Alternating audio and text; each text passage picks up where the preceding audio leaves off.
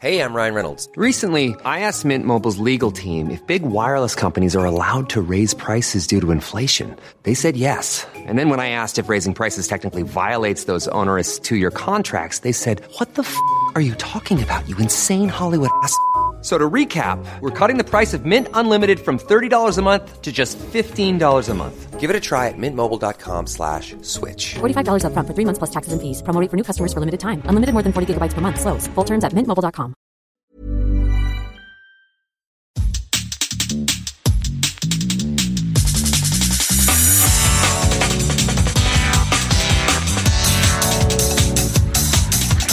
Bonjour à toutes et à tous et bienvenue sur Sens Créatif, le podcast qui explore les motivations et les stratégies des artistes de l'image. Je m'appelle Jérémy Kleiss. Je m'appelle Laurent Bazar et nous sommes passionnés par la créativité que nous considérons comme une quête initiatique. Pour nous aider à développer Sens Créatif cette année, soutenez-nous sur Patreon ou Tipeee. Cela vous donnera accès à la communauté du Patate Club, aux lives mensuels exclusifs avec des professionnels clés du milieu de l'illustration et à des tas d'autres bonus pour vous permettre d'avancer dans votre carrière d'artiste freelance. Nous soutenir, c'est contribuer à faire de Sens Créatif un podcast indépendant et une ressource incontournable pour tous les artistes de l'image francophone.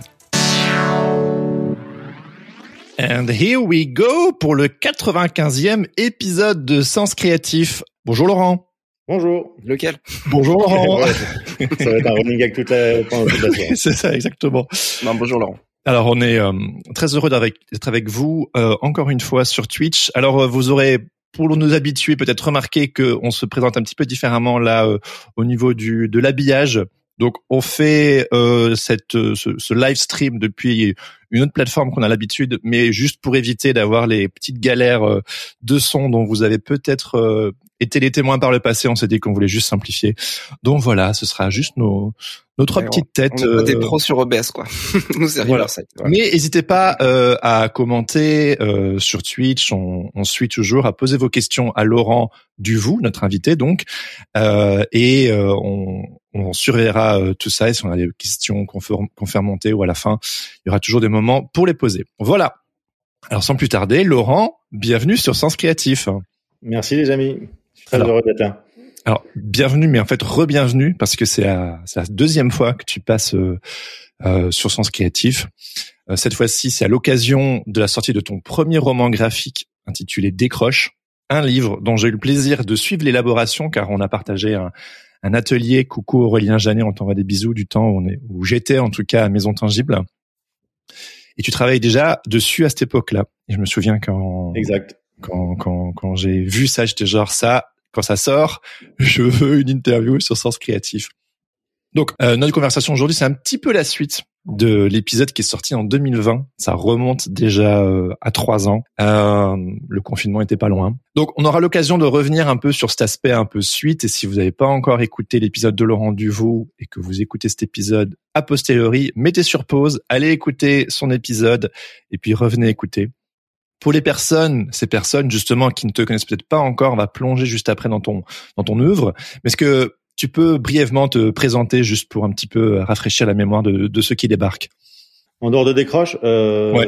alors, je suis illustrateur, euh, principalement illustrateur de presse, mais illustrateur euh, au sens large. Euh, je me souviens que quand on avait fait la première interview, euh, j'avais euh, écrit sur ma bio Instagram euh, illustrateur, mais euh, illustrateur pas de que. presse, mais pas que. C'est ça. Euh, mais voilà, c'est euh, illustrateur de presse principalement parce que c'est la plupart de mes clients, mais illustrateur euh, en général aussi pour euh, de la communication, pour euh, pour des particuliers. Enfin euh, voilà, pour tout, c'est euh, la magie de ce métier, c'est euh, de pouvoir bosser sur des projets auxquels tu pensais même pas. Tu bosses sur des projets que des des gens qui sont parfois des inconnus euh, viennent te proposer. Donc voilà, c'est euh, principalement de la presse, mais euh, illustrateur de presse, mais pas que. Ouais, ouais. Pour parler un peu de ton style, t'as as une approche qui euh, qui donne vraiment la, la part belle au, euh, au concept visuel des images. T'aimes bien aller à l'e- à l'essentiel en fait de, de ce que t'as à raconter. Ouais, alors ça c'est, euh, je m'en suis rendu compte euh, au fur et à mesure. L'illustration de presse, c'est euh, c'est pas moi qui l'ai choisi. euh, comme en fait, toutes les étapes de, de ma carrière de d'illustrateur indépendant, ça s'est fait pas par choix personnel, mais par des euh, des demandes, des opportunités euh, qu'on m'a proposées. Euh, quand on s'est lancé, donc euh, alors pour refaire un peu l'historique, pour que les gens comprennent, on en parlera dans euh, pour parler de, du livre. Euh, moi, je euh, j'étais créatif en agence de publicité, salarié. Euh, arrivé à 30 ans en 2007, euh, j'avais très envie de revenir à mes premiers amours, euh, ce pour quoi j'avais fait des études, à savoir le design graphique, le graphisme au sens large et m'éloigner un peu de la conception publicitaire. Et euh, je voulais pas le faire seul, donc j'avais proposé à, à, mon ami Eric, euh, qui était pareil créatif en agence de pub, euh, de franchir, de sauter le pas avec moi. J'avoue que c'était quand même euh, un peu flippant quand tu es salarié, euh, quand tu as toujours été salarié, te lancer seul, c'est pas évident. Te lancer seul, à aller démarcher des clients, à faire quelque chose d'assez nouveau, c'est encore moins évident le faire à deux, le faire avec lui, c'était euh, c'était une évidence. Donc voilà, c'est euh, je voulais le faire avec lui. C'était ton meilleur ami. C'était mon meilleur ami. On, s'était rencontrés en agence, on se voyait en dehors du boulot, on, euh, on se voyait pour des apéros. Enfin, quand en 2007, quand on s'est lancé, on n'était plus dans la même agence, mais on, on, continuait à se voir très régulièrement. Je te parle de ça, c'est vraiment se voir toutes les semaines. Quoi. Ouais, faire ouais. Des concerts ensemble, faire des des, des soirées des, des, des expos, des, des, soirées de potes ensemble. Donc ouais, ouais, on était très très proches. Quoi.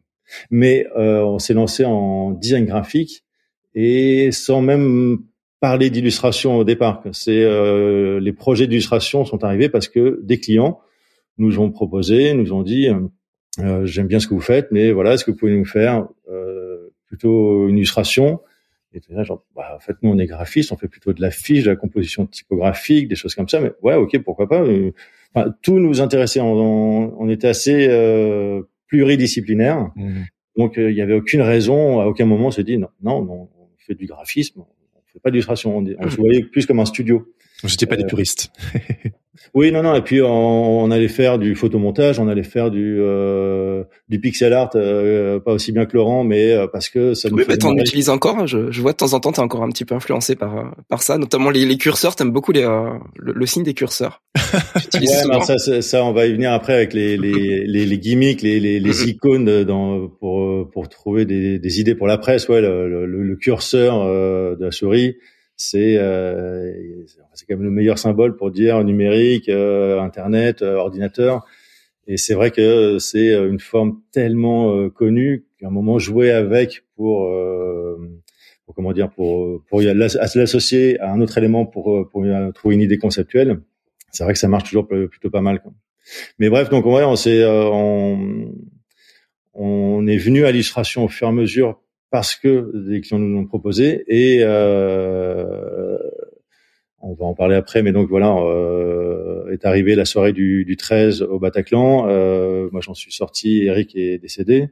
À l'époque, on faisait pas du tout l'illustration de presse. On en avait fait une ou deux, mais on pareil que des, projets qu'on nous avait proposés, mais on voyait ça plutôt. On avait plus une approche illustration, graphisme plutôt que illustration conceptuelle. Et quand je me suis retrouvé euh, seul, je l'ai pas réfléchi vraiment, c'est revenu de façon un peu inconsciente. Mes années de concepteur créatif en agence de pub, j'ai été créatif au début des années 2000 et à cette époque-là, dans la pub, c'était vraiment la part belle au visuel. C'est mmh. euh, très peu de mots, des visuels.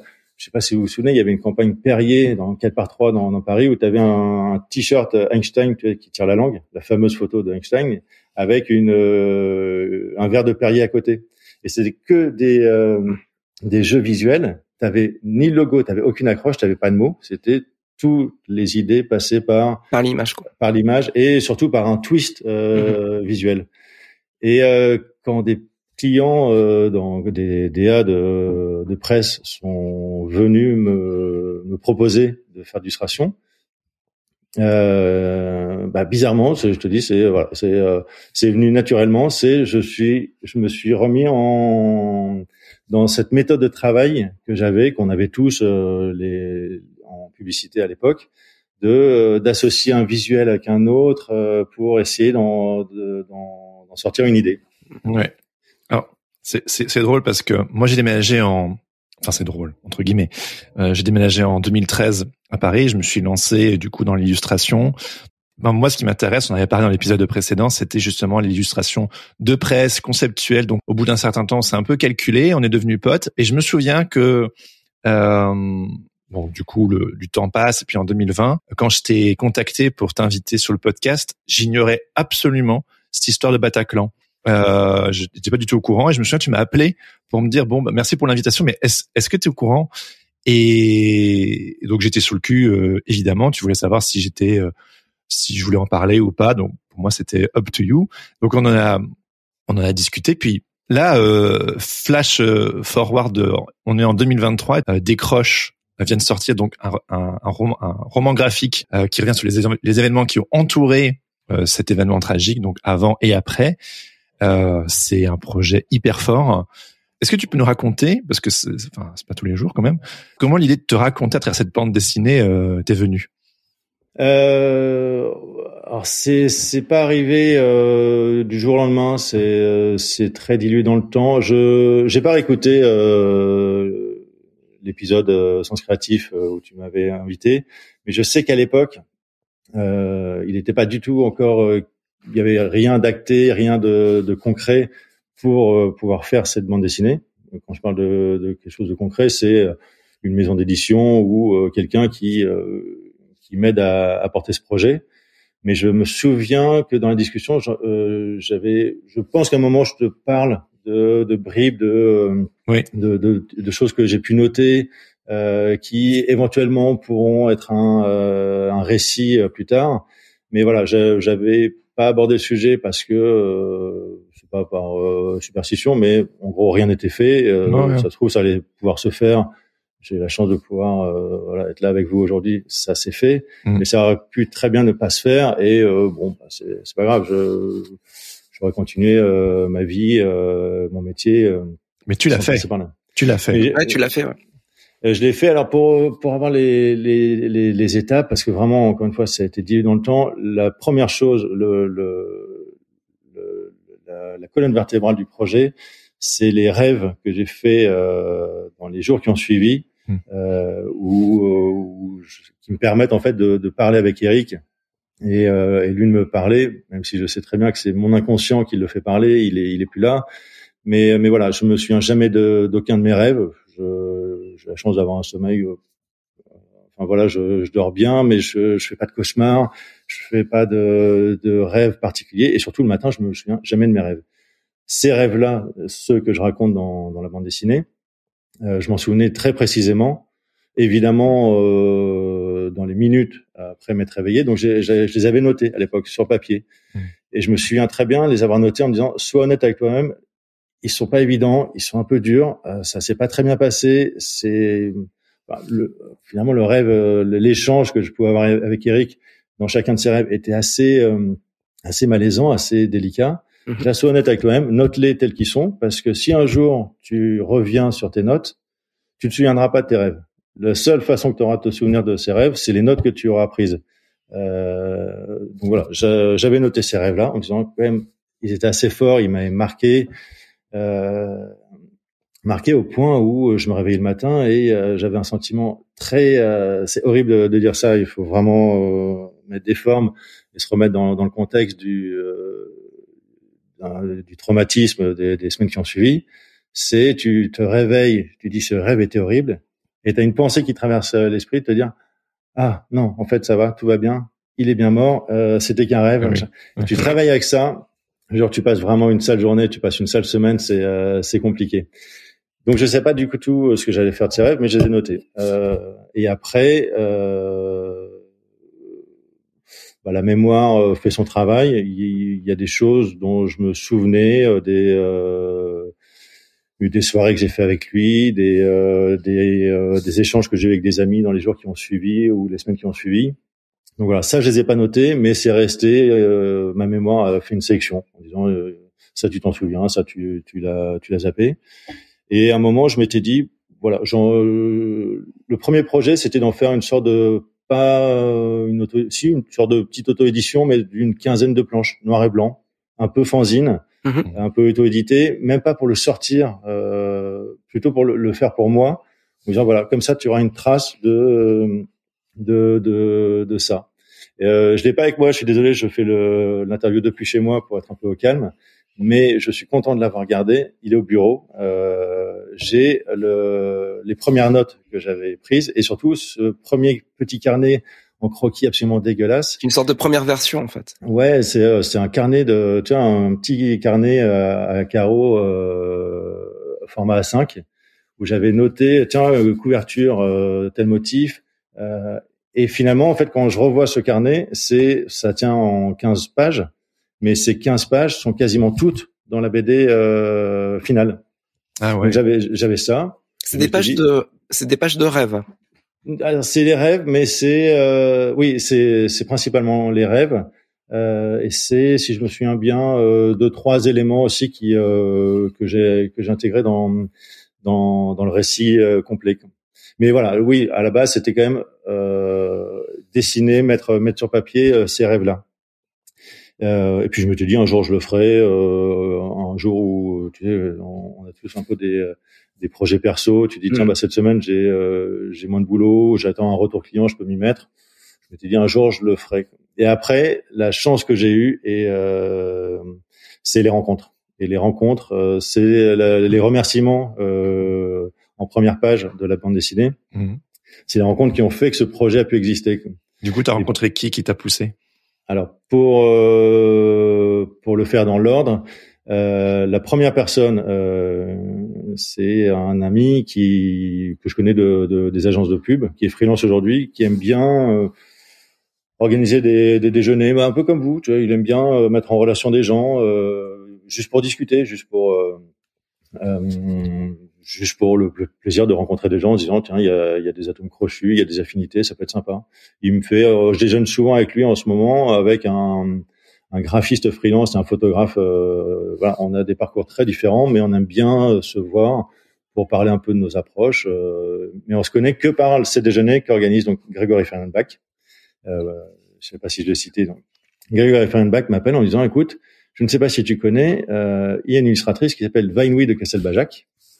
Si J'allais te poser la question si c'était la même Vinewee, mais effectivement c'est elle. Ouais, Vinewood de Castelbajac. Et, et en fait, euh, le, le- le point de départ, il me dit, en fait, c'est marrant, vous êtes tous les deux des anciens publicitaires, qui êtes tous les deux devenus des illustrateurs. Mhm. Donc en fait, c'est marrant, vous avez le même parcours, mais vous vous connaissez pas. Il organise, donc il organise un déjeuner. On se voit euh, tous les trois, et Vinewood, on se connaissait pas du tout. Euh, on parle un peu du métier, et elle ne, c'était en 2016-2017. Elle connaissait pas Eric, elle connaissait pas mon histoire, elle connaissait pas l'histoire du Bataclan. Et bref, dans la conversation, euh, je lui raconte ça et je lui dis bah j'ai un projet, euh, voilà, c'est un petit carnet de croquis. Un jour, j'en ferai peut-être un truc.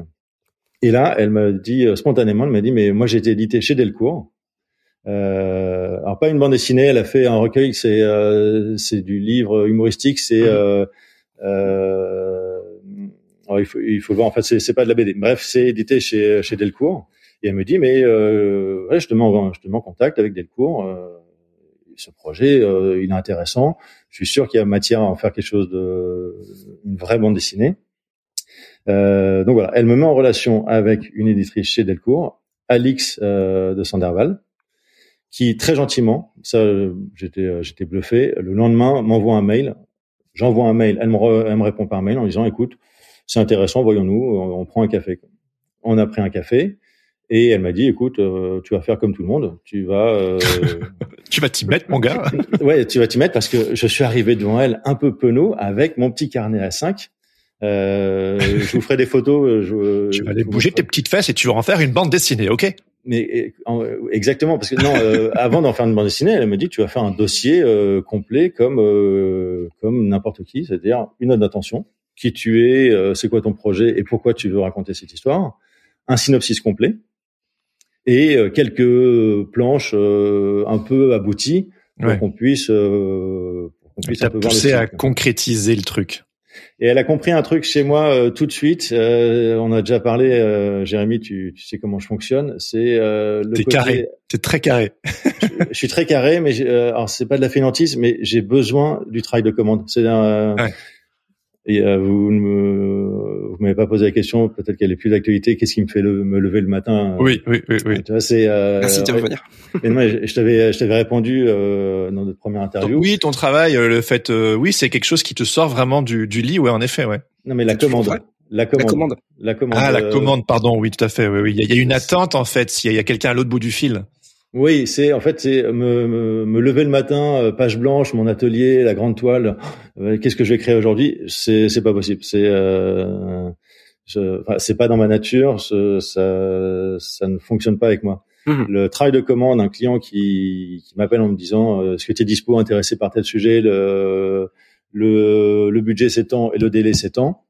Là, mon cerveau se Ouais, t'es toujours s'enclenche.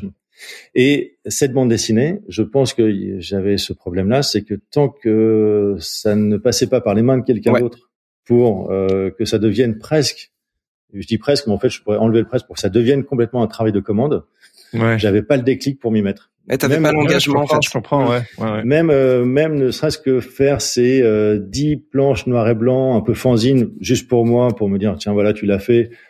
Aujourd'hui, il y a plein de sites, tu vois, pour pouvoir éditer un petit bouquin euh, cartonné, un peu joli. Euh, J'aurais pu me le faire, le mettre dans ma bibliothèque, et me dire voilà, c'était même ça, j'y arrivais pas. Mhm. Et Alix a compris le truc et elle m'a donné un délai. Ouais. Elle m'a dit tu vas euh, tu vas faire une note d'intention, tu vas faire un synopsis. Enfin, elle m'a fait euh, les gens qui veulent faire de la bande dessinée et qui voudraient approcher des maisons d'édition, je les invite à aller sur le site Delcourt. Elle, en fait, elle m'a dit, tu vas sur le site Delcourt et il y a tout un, euh, toute une page de, euh, vous avez, euh, enfin, vous voulez être édité, voilà ce qu'il faut faire. Et, Et- elle m'a dit, tu vas. Donc ça, tu, ça, tu l'as lu attentivement, cette page? Ah bah, Bah oui, non, mais, euh, évidemment. a- non, non, mais on Laurent est super ensemble. méticuleux. Non, Ah oui, mais c'est, ça, c'est, c'est hyper intéressant. T'aurais, t'aurais pu genre dire, bah, je fais une BD, quoi. Mais non. Ah oui, non, mais non, non, Ça- c'est. ça te suffisait euh, pas. bah, non, mais euh, je, un, j'étais, euh, j'étais personne, j'ai jamais fait de BD. J'ai apporté un, un carnet de croquis A5 avec des personnages. Les personnages sont dessinés euh, bonhommes, enfin tu vois, genre un rond, euh, tu vois, genre les Des bonhommes bonhommes bâtons. du- ouais, Ouais. des bonhommes bâtons. C'est Ah, même moi, c'est, j'arrivais pas à me relire. C'est euh, qu'elles me disent, écoute, c'est intéressant, il y a, il y a matière. Ouais, ça Euh, valide. ça- Ça, c'est déjà encourageant, ça. C'est très encourageant. Et puis elle m'a dit, euh, écoute, j'ai compris que euh, voilà comment comment tu fonctionnes. Euh, je vais te donner un délai. Donc euh, pour, euh, je sais plus quand est-ce qu'on s'est vu, mais en gros j'avais six mois pour euh, faire des euh, le- la note d'intention, le synopsis. Oui, parce que le synopsis projet a, a pris plus de temps. Hein. C'était quoi, deux ans, t'as bossé dessus? Ouais, deux ans sur la réalisation des planches, mais cette période-là, euh, elle est importante parce que euh, je suis passé de ce carnet de croquis que je traînais inconsciemment, enfin pas inconsciemment, mais dans un coin de ma tête, euh, sans vraiment y penser. Et, et là, elle me dit, une BD, c'est 160 pages. Ah il oui. faut un début, un milieu, une fin. Donc il faut que le synopsis, c'est pas, en gros, je veux raconter ça, c'est il nous faut le début, le milieu, la fin. Il nous faut l'intégralité de ce que tu veux raconter. Et après, à toi de faire en sorte que ça tienne en 160 pages. Voilà. C'est et là tu, euh, moi là pour euh, pour le coup, je suis là genre des contraintes, une commande, parfait. Formidable. Je- et, formi- et là, il y a eu un vrai déclic de ok, je et euh, encore une fois de, de sa part, il y avait aucune euh, garantie que que ça se fasse. C'était Oui. ouais. en gros, on prend un café, mais tu vas faire comme tout le monde. Il y aura pas de passe droit. Mhm. Ça passe en lecture en interne et on, on te répondra si ça se fait ou pas. Et est- est-ce que ce, cette note d'intention, ces six mois, t'ont forcé du coup à chercher ton angle ou c'était relativement clair dès le début parce que tu as, un angle très intéressant qui est que tu ne relates absolument quasi pas ce qui s'est passé au Bataclan, mais tu relates tout ce qui s'est passé avant et après. Et euh, du coup, euh, pourquoi et comment est-ce que cet angle-là est un peu arrivé? Ça, je l'avais euh, depuis le début. Je le savais. Euh, je voulais pas raconter ce qui s'était passé euh, ce soir-là dans la salle Mm. pour plusieurs raisons. C'est euh, un, il y a un, je suis pas resté très longtemps euh, entre le moment où les terroristes sont arrivés. Moi, j'étais avec Eric dans la fosse et euh, ma compagne. Mhm. Je vais pas l'appeler la- ma compagne pendant toute l'interview. Je vais l'appeler par son, Voilà. par son prénom Anka. Euh, elle est aussi dans les remerciements. Elle apparaît dans, dans la bande dessinée. Dans le livre. Oui, oui, oui. Et euh, voilà. Et euh, Anka et moi, on, s'est retrouvés allongés euh, ensemble. Euh, on a eu cette chance de pas être séparés par le Mm. mouvement, de- le mouvement de foule. Ah oui. Mais euh, on y est resté très peu de temps. On y est resté 15 minutes. Et moi, j'ai rien vu du tout. C'est-à-dire que j'ai pas vu les terroristes. J'ai euh, le cerveau a fait une sorte de de d'airbag de protection, c'est-à-dire que quand on s'est levé, on est sortis tous les deux par l'entrée principale, euh, pas du tout par les issues de secours qu'on a pu voir sur euh, aux infos après. Oui, ce sont des images qui sont restées dans, dans, dans le crâne des gens en fait. Hein. Ces, ces images de l'issue de secours, elles sont Ouais, très, ouais, très connues. ça s'est passé quasiment en même temps, je crois, mais euh, mais c'est les gens qui étaient proches de la scène qui sont sortis par les issues de secours, euh, par le petit passage. Nous, on est ressortis bêtes et méchants par l'entrée principale. Par là où les terroristes étaient arrivés, mais à ce moment-là, on le savait pas. Quoi. Mais euh, voilà, là, euh, enfin, je vais pas rentrer dans les détails, mais entre la fosse et la sortie, euh, en fait, on a fait le chemin inverse des terroristes. Donc tous les gens qu'on a vus par terre euh, étaient décédés. Mhm. Mais euh, mais voilà, un, j'avais pas envie de raconter ça. Deux, euh, enfin non, à aucun moment j'avais envie de le raconter. Puis surtout, on n'est pas resté, on fait pas partie des gens qui ont été pris en otage, qui sont restés euh, jusqu'à l'intervention de de la BRI. On, euh, et encore une fois, moi j'ai rien vu. J'ai passé dix minutes dans la nuque, euh, mais la tête dans la nuque de Danka, euh, au sol, à attendre que ça se passe. Un moment, il s'est passé quelques secondes où ça tirait plus. Bêtement, on s'est dit ah bah c'est bon, ils ont arrêté, ils sont barrés. On s'est relevé. Manque de peau, on était les deux seuls à se relever à ce moment-là, donc ils ont retiré. Je suppose un peu dans notre direction. Mhm. Mais voilà, c'est euh, euh, un, j'avais pas envie de le raconter, c'était pas du tout. Euh, C'est pas le propos de la BD. Et euh, et puis il y avait, alors je l'ai pas lu parce que j'ai j'ai rien lu de de d'auteurs ou de réalisateurs ou de, de gens qui ont pu aborder ce sujet-là euh, avant de faire la BD, parce que je un j'ai la chance psychologiquement d'en être sorti assez euh, euh, pas tout de suite, mais euh, euh, plutôt indemne. Le fait d'avoir un métier qui me plaisait, le fait euh, d'être d'en être sorti avec Anka ensemble, d'a- d'avoir pu Mhm. vivre les semaines qui ont suivi ensemble, ça nous a beaucoup aidé. Donc euh, j'avais pas envie de me plonger dans les récits des autres. Mhm. Mais il y a un auteur de bande dessinée qui s'appelle, alors je sais pas si on dit Fred de Wild ou Fred de Wild, euh, qui avait dans les six mois qui ont suivi raconté lui euh, le fait euh, la soirée, uniquement la soirée, une BD qui s'appelle Mon Bataclan et que j'ai pas voulu lire parce que euh, en gros j'aurais pu être à sa place. J'aurais pu à la place être à la place de ces gens qui sont restés allongés euh, dans la fosse euh, jusqu'à jusqu'à deux heures du mat. Donc un j'étais pas légitime de raconter euh, mes dix minutes à l'intérieur et deux je sais pas ce que j'avais envie de raconter. Le point de départ c'était vraiment c'est la perte d'un ami c'est on a perdu Laurent Non, non, Non. il est toujours là. Non, je suis toujours là, t'inquiète. Il, il regarde les commentaires. du chat. C'est ça. J'ai- perdu vos j'ai perdu vos caméras mais c'est pas grave je vous Ah, d'accord, ok, très bien. Tu nous entends ouais je vous entends très Oui, bien ça doit rafraîchir, là. Nous, on te, nous, on te voit en tout cas toujours. Euh, donc non non ouais, c'était euh, re- repose-moi la question pourquoi est-ce que je oui le- Non, non, mais donc, du coup, du coup, t'as vite compris quelque part que ton, ton, ta bande dessinée serait sur le thème du, du deuil. Et ça, ça parle aussi de résilience, de reconstruction. C'est, c'est, c'est hyper personnel et en même temps, cette histoire, euh, tous les Français euh, la connaissent. Donc c'est, c'est intéressant ce jeu de c'est ton, c'est, ton Mhm. vécu avec une histoire que beaucoup de personnes se sont appropriées. Euh, ça, ça peut être un petit peu euh, délicat. Et ta bande dessinée, tu as réussi à en faire quelque chose d'assez euh, universel, justement, euh, à travers. Euh, ouais Disons, alors ce, là, que- ce qui est, ce qui est intéressant, si Jérémy a noté, c'est justement le choix de la bande dessinée qui permet justement d'a- d'aller vers cette, euh, cette cette capacité à créer une histoire à, à plusieurs entrées, plusieurs issues, et aussi bah, qui, euh, qui fait référence à, à ce que le lecteur peut, peut apporter, ou la lectrice peut apporter euh, lui-même ou elle-même dans le, dans le récit de Laurent. Oui, bon, après, euh, je, suis- je suis pas très doué pour euh, pour écrire, donc je me suis jamais euh, posé la question d'en faire un roman. Je suis illustrateur, donc si à un moment il fallait que je raconte une histoire, c'était ça, ça, ça passait forcément par l'illustration. Mais euh, mais pour revenir sur euh, sur le synopsis et sur la enfin la, la réflexion de ce que je voulais raconter, euh, je reprends, ça me permet de reprendre le lien en plus sur le, le fil des rencontres et des Vas-y, euh, dans les remerciements, c'est qu'après euh, après Alix, donc il me dit euh, il faut écrire ton synopsis complet.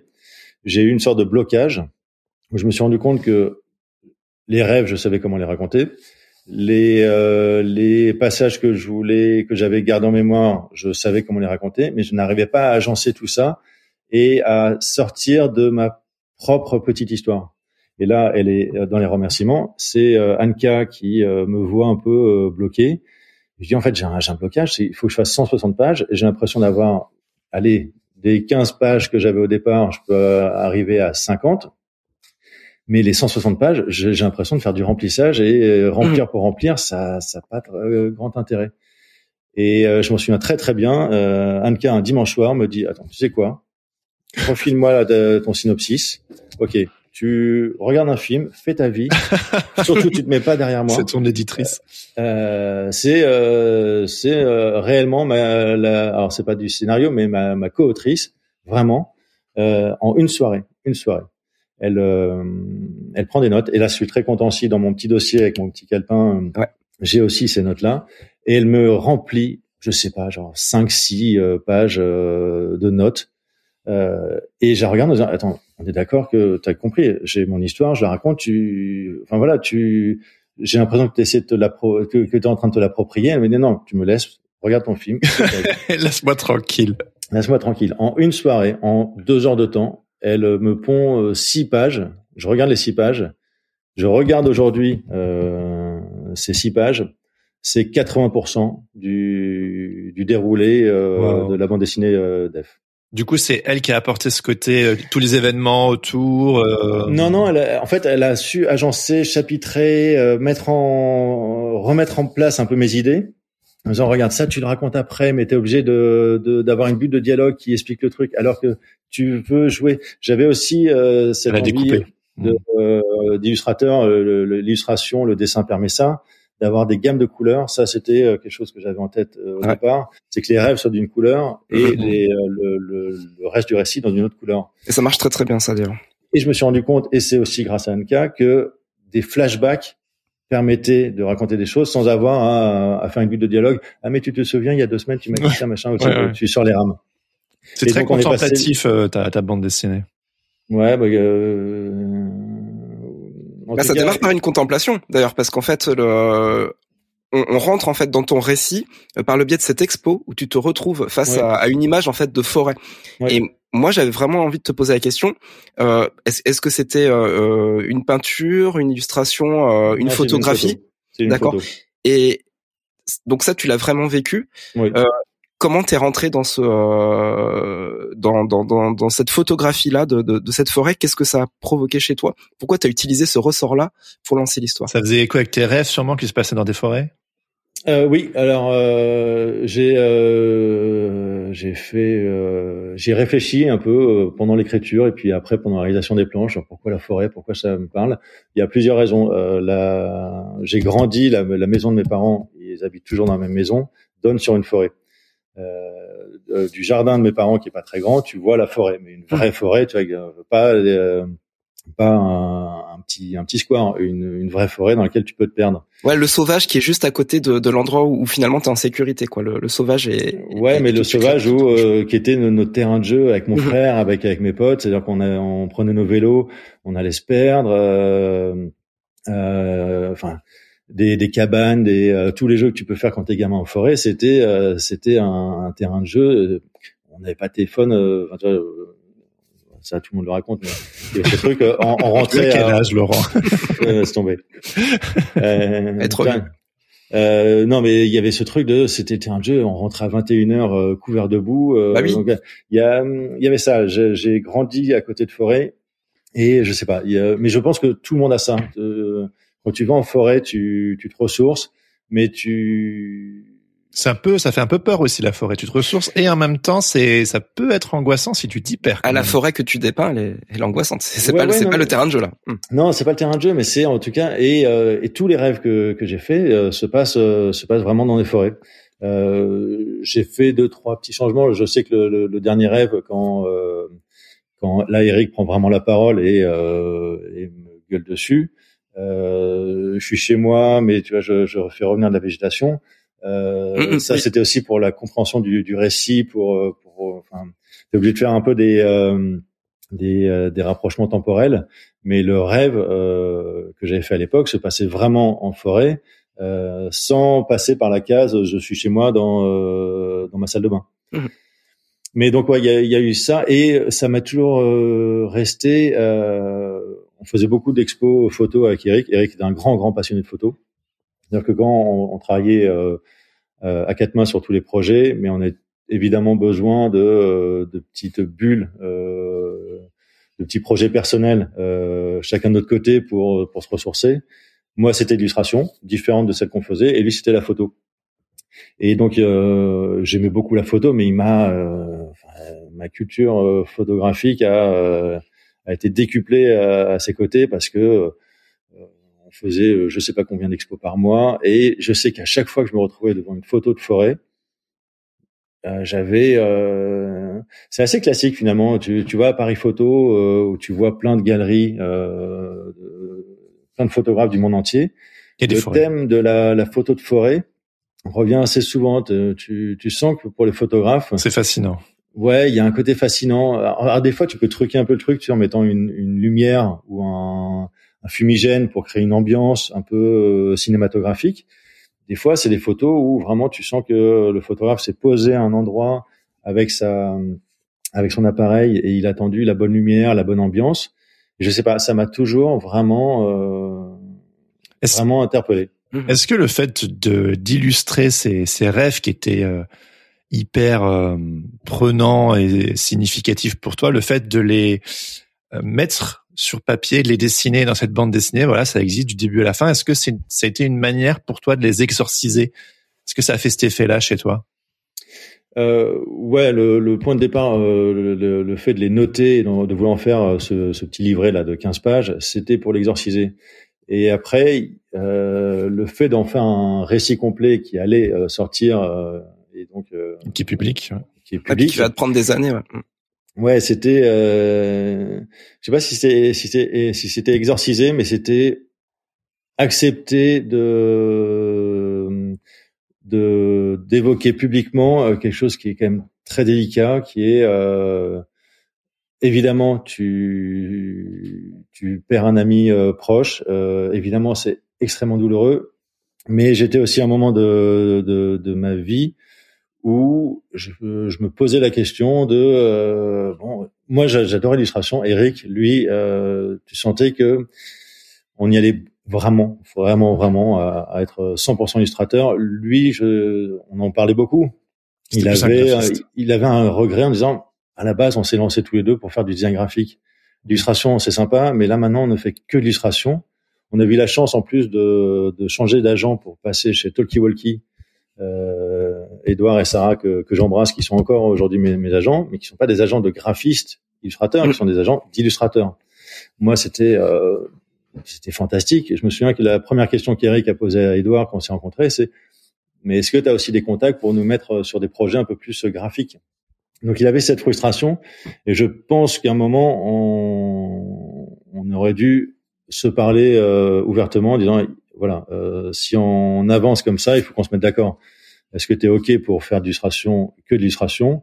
Et si c'est pas le cas, à un moment, euh, faut, euh, enfin voilà, on n'est pas obligé de passer par la phase s'engueuler, euh, euh, s'envoyer des noms d'oiseaux. Il faut peut-être accepter de se dire bon bah écoute, euh, faisons, on fait une pause. Mmh. Moi, je, je, je, moi Laurent, je, la voix 100% illustration me convient très bien. Toi non, il est pas trop tard pour arrêter et toi te réorienter vers des projets design graphique. Bref, c'était une discussion qu'on je pense qu'on allait avoir dans les dans les semaines, les mois qui suivaient. Pas tout de suite parce que il attendait sa sa deuxième fille. Ouais. Il était hors de question que euh, un mois. Euh, deux tu voulais mois pas l'emmerder avec ça, ouais. Non, j'allais pas lui dire ah, tiens en fait euh, profite bien de ton congé paternité et pose-toi la question parce que je, je sais pas. Il y aura si... du changement. Ouais, je sais pas quand tu reviens, je, je sais pas. Ouais, tu vois, c'est c'était horrible et et encore une fois, c'est pas quelque chose que tu sors comme ça. Enfin, c'est vraiment une, une forme de rupture.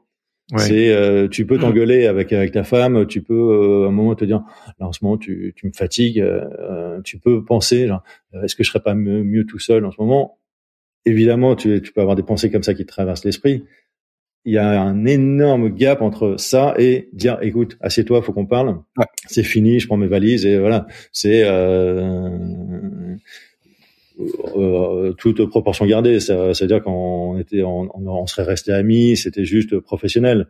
Mais mais ça, c'était quand même. Non, mais le mot rupture est pas pas anecdotique. Non, c'est non, c'était, ça aurait été vraiment une rupture. Mais bref, je pense que de raconter ce récit de le publiquement, il y avait cette façon aussi d'assumer euh, ces, enfin, ces idées. Je ne sais pas comment les, les décrire, mais mais là, tu en euh, parles de, de, façon très très posée en fait, Laurent. Mais dans la BD, tu te ménages pas du tout. Tu te mets vraiment dans cette position où il y a des émotions très fortes comme la colère, la frustration, euh, et, et, tu euh, tu explores vraiment en fait ces, euh, ces émotions-là justement qui qui ont pas eu de réponse. Euh, oui, parce que c'est parce que je raconte des rêves que j'ai faits dans les jours, les semaines qui ont suivi et que je raconte ces rêves tels que je les ai notés à l'époque.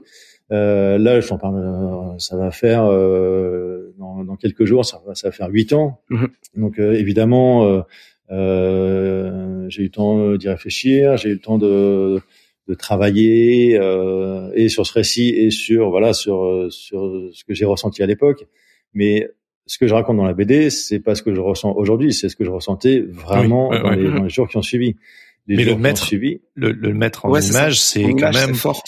Euh, tu le disais tout à l'heure, c'est un processus délicat de raconter cette histoire là. Et je me demande comment comment t'as vécu justement euh, parce que c'est une chose d'avoir une idée, de se dire mm. qu'on va en faire un truc, que quelqu'un te la valide en disant ça ferait un bon livre. C'en est une autre de se raconter, raconter une histoire aussi douloureuse, aussi intime, et tu te fais avec. Ouais, parce que je sais pas pour toi, Jérémy, moi ça m'a pris au trip ces pages-là euh, elles m'ont elles m'ont scotché et bah, tout, euh, tout, tout prend au trip dedans c'est ah oui mais particulièrement ça parce que je trouve ça ça, ça touche vraiment justement à cette euh, ce, ce, partage en fait de, de, de la créativité entre deux personnes. Et euh, il y a il y a, y a des il y a des questions qui se qui sont des fois limite tabous. Euh, et, et, et, là t'as t'as vraiment voilà tu, tu les as mis tu les as mis en livre en fait tu les as mis en séquence euh, pour pas oublier ce que je veux dire, euh, il y, a, y, a, y, a, deux choses. Il y a un là, hum, comment dire. Euh, j'étais très heureux que ça se. C'est pas que j'étais très heureux. Je ne voulais pas euh, faire ce récit, même si une maison d'édition m'avait approché, genre coucou, a sonné à ma porte en disant on se connaît pas, mais euh, j'ai entendu parler de ton récit.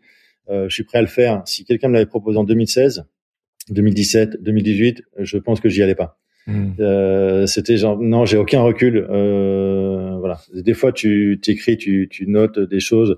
Euh, et tu dis tiens, euh, le rendre public là tout de suite, ça va peut-être me faire du bien. Et puis des années après, tu dis non, oui, peut-être dû un peu. Euh, hmm. Enfin voilà, c'est euh, digérer. Hmm. Donc il y a ce premier point. Je suis très très heureux d'avoir eu la chance de rencontrer euh, mon éditrice. Il va falloir que je reprenne le fil des rencontres pour arriver à mon éditrice parce que je peux pas, euh, je peux pas avancer dans cette interview sans, sans la remercier elle et sans remercier Sarah.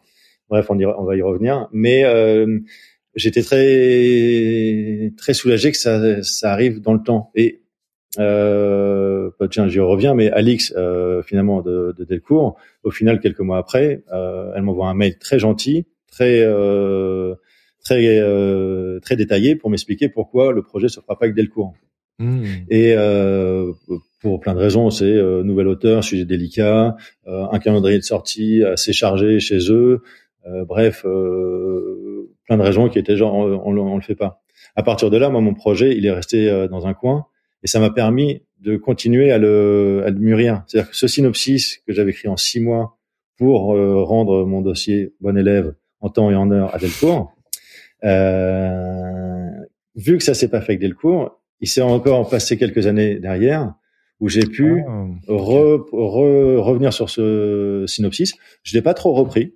J'ai euh, j'ai quelques souvenirs qui sont arrivés. La scène de fin avec la nièce d'Anka, oui. c'est un souvenir qui m'est revenu après, qui était pas dans le synopsis de, de, de départ. Le, le, synopsis de départ proposé à Delcourt, ça se terminait sur je sors d'expo avec mon père. Euh, il voit que je suis pas dans mon assiette. Il me dit est-ce que tu vas aller déjeuner? Je lui dis ouais avec plaisir, euh, ça va me faire du bien. Ça se mhm. terminait comme ça. Et ce souvenir-là de, de, cette discussion avec la, la, nièce d'Anka est venu après. Donc le fait que ça soit pas fait dans l'urgence et que c'est euh, ouais, ouais.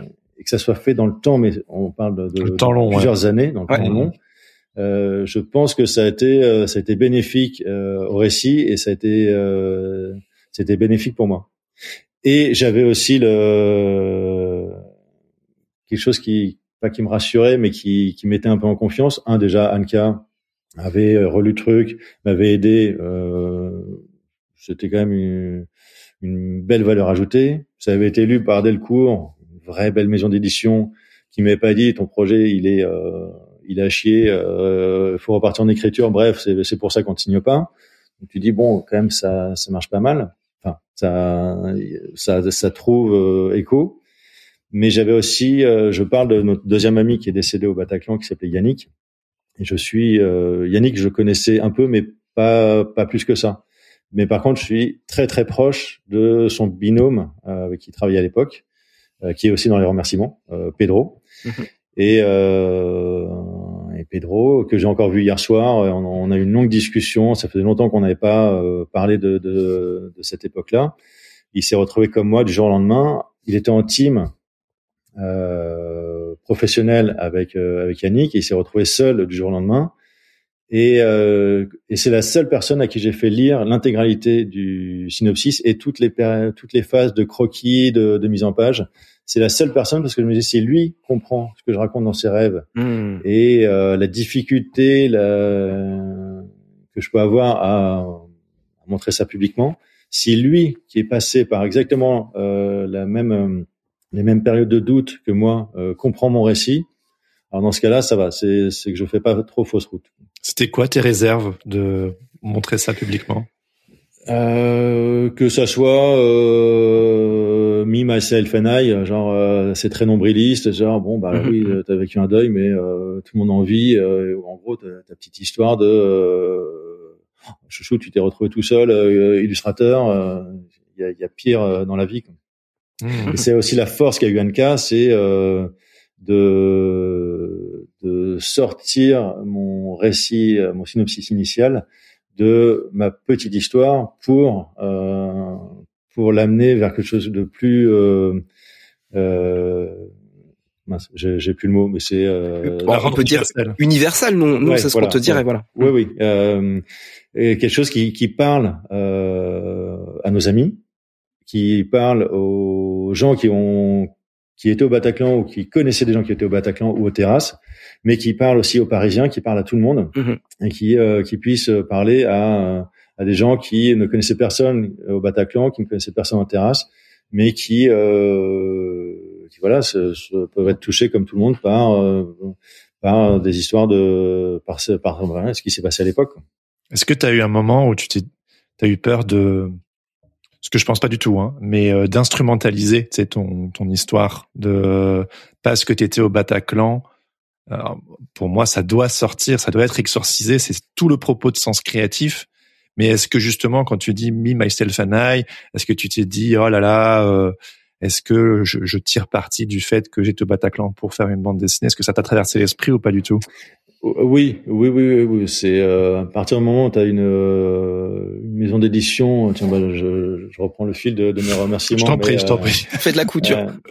non mais donc ça se fait pas avec avec Delcourt. Je laisse le projet dans un coin et je ne fais aucune démarche pour rencontrer la moindre maison d'édition mmh. parce que parce que je me dis ça. Je j'ai ça au fond de ma tête en disant en fait tu vas démarcher toi-même des maisons d'édition pour parler d'un sujet où tu es genre en fait Très honnêtement, enfin évidemment que si j'avais pu ne jamais avoir à faire cette BD, mm. j'en serais. Euh, ben oui, ben oui, complètement. très très heureux. Donc aller démarcher des maisons d'édition en disant voilà j'ai vécu euh, ça et, euh, et, je voudrais raconter et en gros euh, je voudrais que vous euh, me signiez un contrat pour que je puisse le faire. C'est assez délicat donc j'ai freiné des cas de fer et je Alix de Delcourt m'avait fourni quelques contacts d'autres maisons d'édition qui étaient éventuellement euh, intéressées par ce type de récit. Je les ai jamais contactés. Et je me suis dit, euh, je m'étais dit, euh, voilà, ce projet, soit il se fait dans les 10 ans, donc 2025 grand maximum,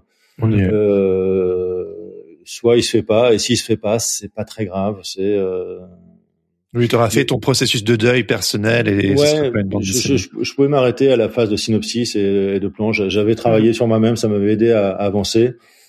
D'un point de vue personnel, ça, ça me suffisait. Mais euh, mais voilà, vous voyez exactement euh, pour répondre à ce que tu dis, Jérémy, il y a quand même ce truc, ce sentiment un peu, cet arrière-goût dans la bouche de dire, pff, allez démarcher des gens euh, pour dire, filez-moi un avaloir pour que je raconte à quel point je suis malheureux. Hmm. C'est un peu délicat. Donc j'ai fait aucune démarche. Qu'est-ce qui t'a fait euh, passer le pas du coup? Ah bah là, c'est encore une fois les rencontres et euh, les opportunités. Euh, Sarah, donc euh, mon agent euh, chez Talkie Walkie, Sarah Rebière. Sarah Mhm. Rebière que j'embrasse, Et qu'on salue. Ouais. euh, que- qu'on aime, qu'on qu'on aime de, de tout notre amour. Euh, Sarah a un rendez-vous chez euh, Robert Laffont avec euh, Charlotte de Prémar qui euh, sera donc ma future éditrice.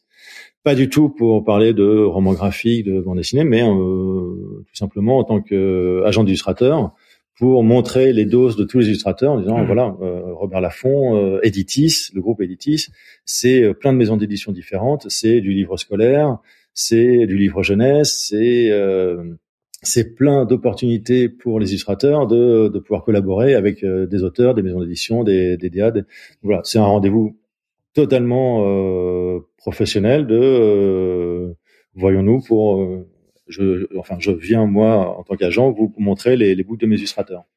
Le rendez-vous se passe, moi j'y étais pas, mais elle m'envoie un mail en me disant renvoie-moi tout de suite ton PDF à ton dossier que tu avais fait à Delcourt parce que la discussion s'est terminée avec euh, Charlotte en disant eh, écoute très bien voilà euh, on va peut-être faire appel à un tel pour une couverture de roman, un tel pour tel autre projet euh, à voir, mais moi je suis toujours ouverte à, à rencontrer euh, des, euh, des auteurs. Si parmi tes illustrateurs tu as quelqu'un qui a un projet de livre jeunesse, de livre illustré, de, de roman graphique, euh, n'hésite pas. Voilà, mon travail d'éditrice, c'est d'être curieuse et d'être ouverte à toutes les opportunités.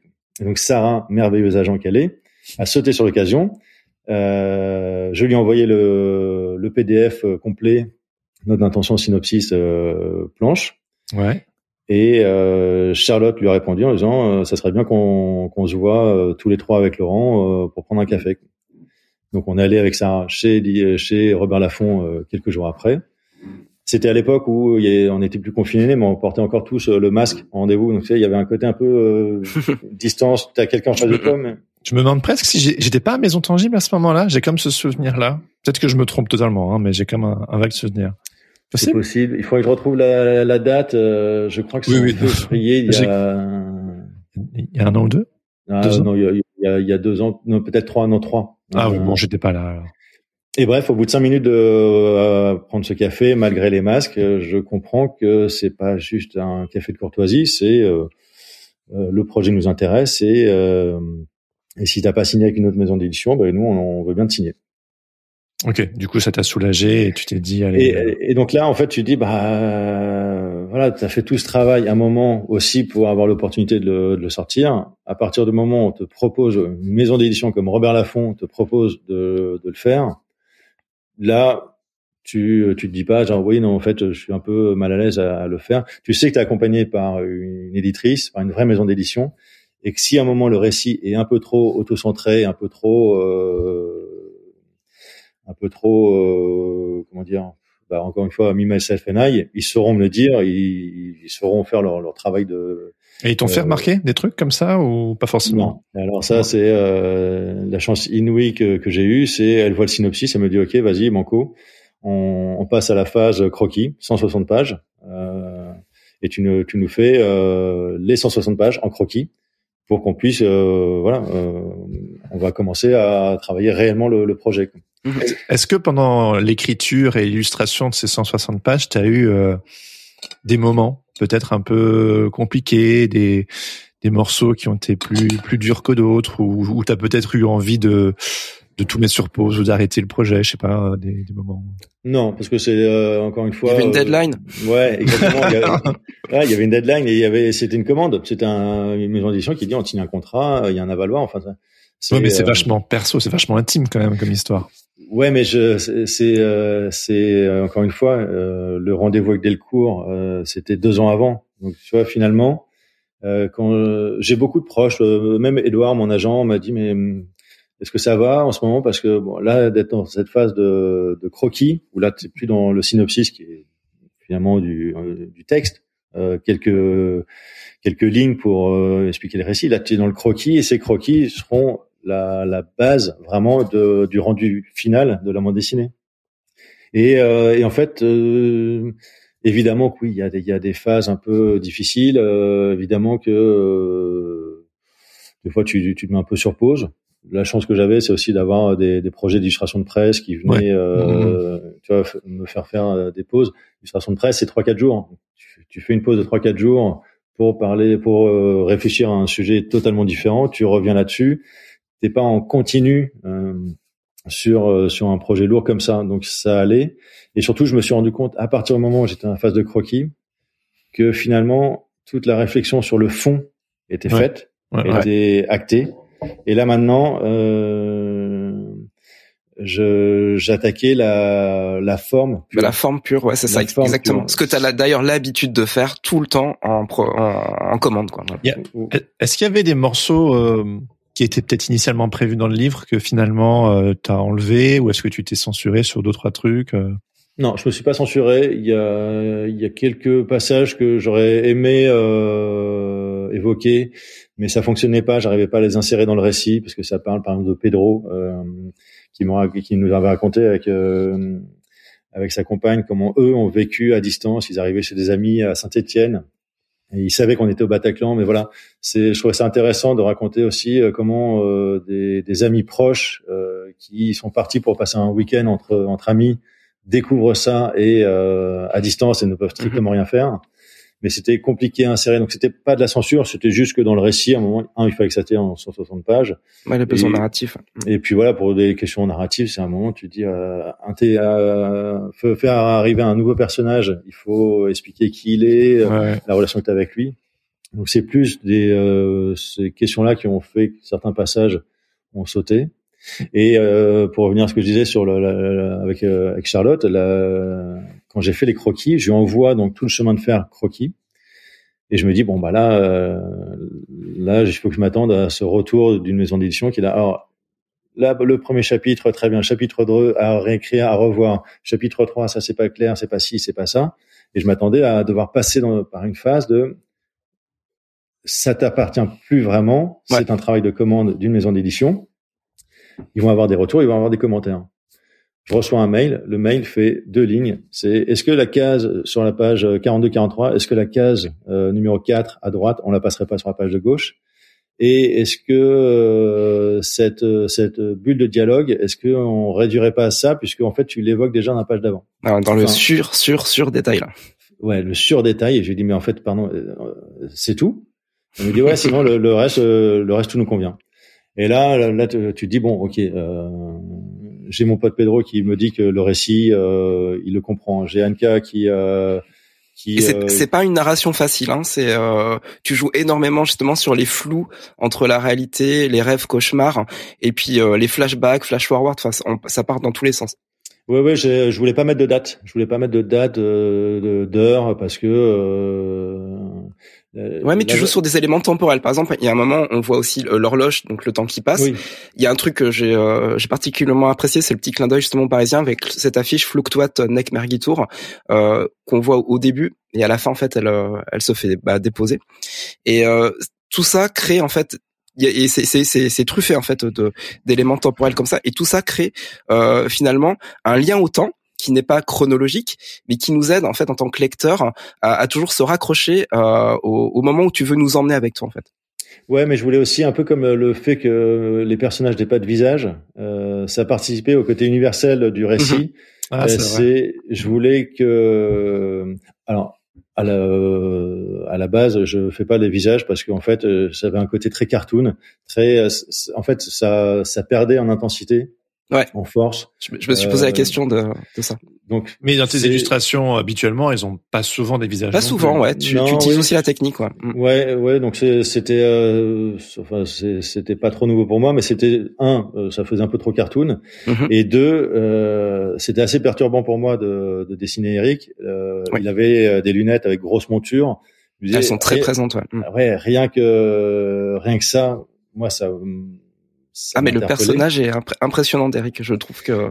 Mais voilà, aller, plus dans le détail euh, de la forme de ses yeux, la forme de sa bouche euh, précise. Euh, hmm. Déjà un, ça, là, ça revenait à un côté me myself and I, c'est mon histoire et euh, j'empêche les, je freine en fait, non, j'empêche les, les, gens de, de s'approprier le récit. Euh, le fait que les personnages n'aient pas de visage, le lecteur peut s'approprier un peu les en fonction de son vécu et de son ressenti, euh, quel type d'expression euh, tel personnage peut avoir à, tel moment dans le récit. Et les, j'ai pas mis les dates aussi parce qu'il y a des repères temporels, comme tu dis, euh, l'affiche qui se dépose, donc on sait que c'est quelques semaines après. Ouais. Mais c'est des repères temporels assez assez légers. C'est je je je veux pas prendre la, les gens par la main.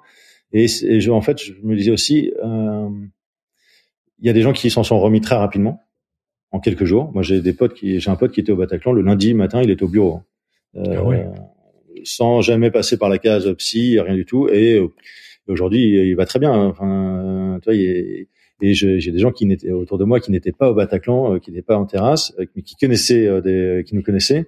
Et enfin, ils s'en sont toujours pas remis. Bah, je, un peu plus aujourd'hui, mais pour qui ça a été très très compliqué, très très lent. Donc la, la, la, reconstruction est toujours quelque chose de très personnel. Mhm. Et voilà, cette affiche fluctuate qui se fait déposer euh, de, de, de l'abribus, je me souviens l'avoir vue en disant, c'est, euh, en fait, je trouvais ça normal parce que c'était quand même assez lourd d'avoir ces affiches noires dans, dans Paris. Ça m'avait, je, je, me souviens qu'à l'époque, je m'étais dit, euh, dans ma phase de reconstruction, c'est pas trop tôt. Par contre, le, quand la voirie de, la propreté de Paris a nettoyé euh, toute la place de la République et tous les, euh, les dessins, les fleurs euh, en face du Bataclan, là pour le coup, j'étais genre ouais, c'est vraiment trop tôt. C'est mmh. beaucoup trop tôt. Quoi. Mmh. Mais c'était très personnel. Donc c'est voilà, c'est des repères mmh. temporels, mais que chacun peut s'approprier et que voilà, c'est euh, encore une fois pour que ça, ça, reste le plus universel possible. Ouais, complètement. Puis ça participe vraiment euh, à l'utilisation faite des ellipses euh, et puis justement bah, le, ce blanc qui existe entre les cases parce que tu tu réussis ça merveilleusement bien sur sur la plupart des pages. Il y a c'est une image mais que tu découpes en fonction en fait des, des besoins du du dialogue ou, ou des mm. monologues. C'est est-ce est que là en regardant en arrière, il y a eu un ou deux moments forts pour toi pendant la réalisation de cette bande dessinée que, qui, qui te reste en mémoire euh, vraiment genre euh, ce, ce morceau-là, autant positif que négatif. Hein. Je te vois sourire. Euh, ouais, j'en ai un. Il est très très positif. C'est euh, l'arrivée de notre enfant avec Anka. Ah oui. Et et et cette chance inouïe que, que j'ai pu avoir aussi avec avec Charlotte que j'embrasse d'ailleurs que je peux embrasser Charlotte de Prémar, mon éditrice chez chez Robert Laffont fantastique éditrice euh, qui donc on a un contrat, on a ça y est, il y a une deadline. La, la bande dessinée doit sortir en novembre 2022 et pour une sortie novembre 2022, il faut rendre les planches en mai 2022. Et sauf que Anka donc tombe enceinte, le terme sera mars 2022. Et là, je me rends compte que, ok, euh, le plus grand chamboulement dans ma vie va arriver en mars la chance qu'on a en étant euh, indépendant, c'est de ne pas avoir à compter nos jours pour le congé paternité, de pouvoir être présent, de pouvoir jongler un peu avec le travail à droite à gauche, mais surtout euh, prendre du temps pour euh, pour pour être là, quoi, pour pour Anka, pour pour lui. Je voulais pas me dire bon allez, je, je me fais deux semaines de pause et je me je retourne travailler. Donc j'ai immédiatement contacté Charlotte en disant je suis très emmerdé je vois pas comment je peux avoir un enfant qui arrive en, en mars, euh, profiter euh, quelques mois. Euh, en fait, je voulais être là pendant toute la durée du congé maternité. Donc, elle reprenait le travail en septembre. Je voulais pouvoir être au maximum avec elle et avec lui euh, pendant toute cette phase. Sauf que j'avais le rendu des planches en mai 2022. Et, euh, et elle m'a dit, bah écoute, c'est pas grave, on va décaler, mais on va décaler d'un an. C'est euh, parce que euh, il y a deux. Il y a des agendas, oui. Euh, ouais, je, je, je suis pas spécialiste, mais je crois qu'il y a deux deux grandes phases de sortie euh, bande dessinée. C'est plutôt avril-mai pour en gros les BD d'été. Mhm. Et, octobre-novembre pour les les sorties romans graphiques, choses comme ça. Je crois que ça s'étale un peu dans le temps.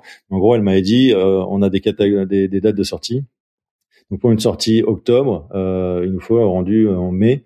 Donc on va pas décaler de quelques mois, on décale de d'un an. Donc tu as eu deux bébés, un en 2022 et un en 2023. Voilà. Mais euh, c'était pareil, c'était euh, c'était une pause euh, évidemment merveilleuse, mais vraiment une vraie pause. Donc j'ai pas du tout travaillé sur la BD pendant ce temps-là. Euh, je voulais pas être, euh, tu sais, genre euh, une heure avec avec un nouveau-né et l'heure d'après en train de de mettre sur papier des, des, des rêves quand même extrêmement difficiles. Oui, t'as pas tout mélangé. Ouais. J'ai fait une vraie pause. Et pareil, ça participait aussi au fait que tout se fasse dans dans le temps long. Euh, avec des vraies pauses, des, des vrais temps de, de, de, prise de recul, de réflexion. Euh, Ça contribue à la justesse de ton travail. En fait. Ouais. Je suis persuadé que si cette BD était sortie euh, dans les années, les, les, les, deux trois années qui ont suivi le Bataclan, euh, je, juste. ouais, ça aurait pas été aussi juste.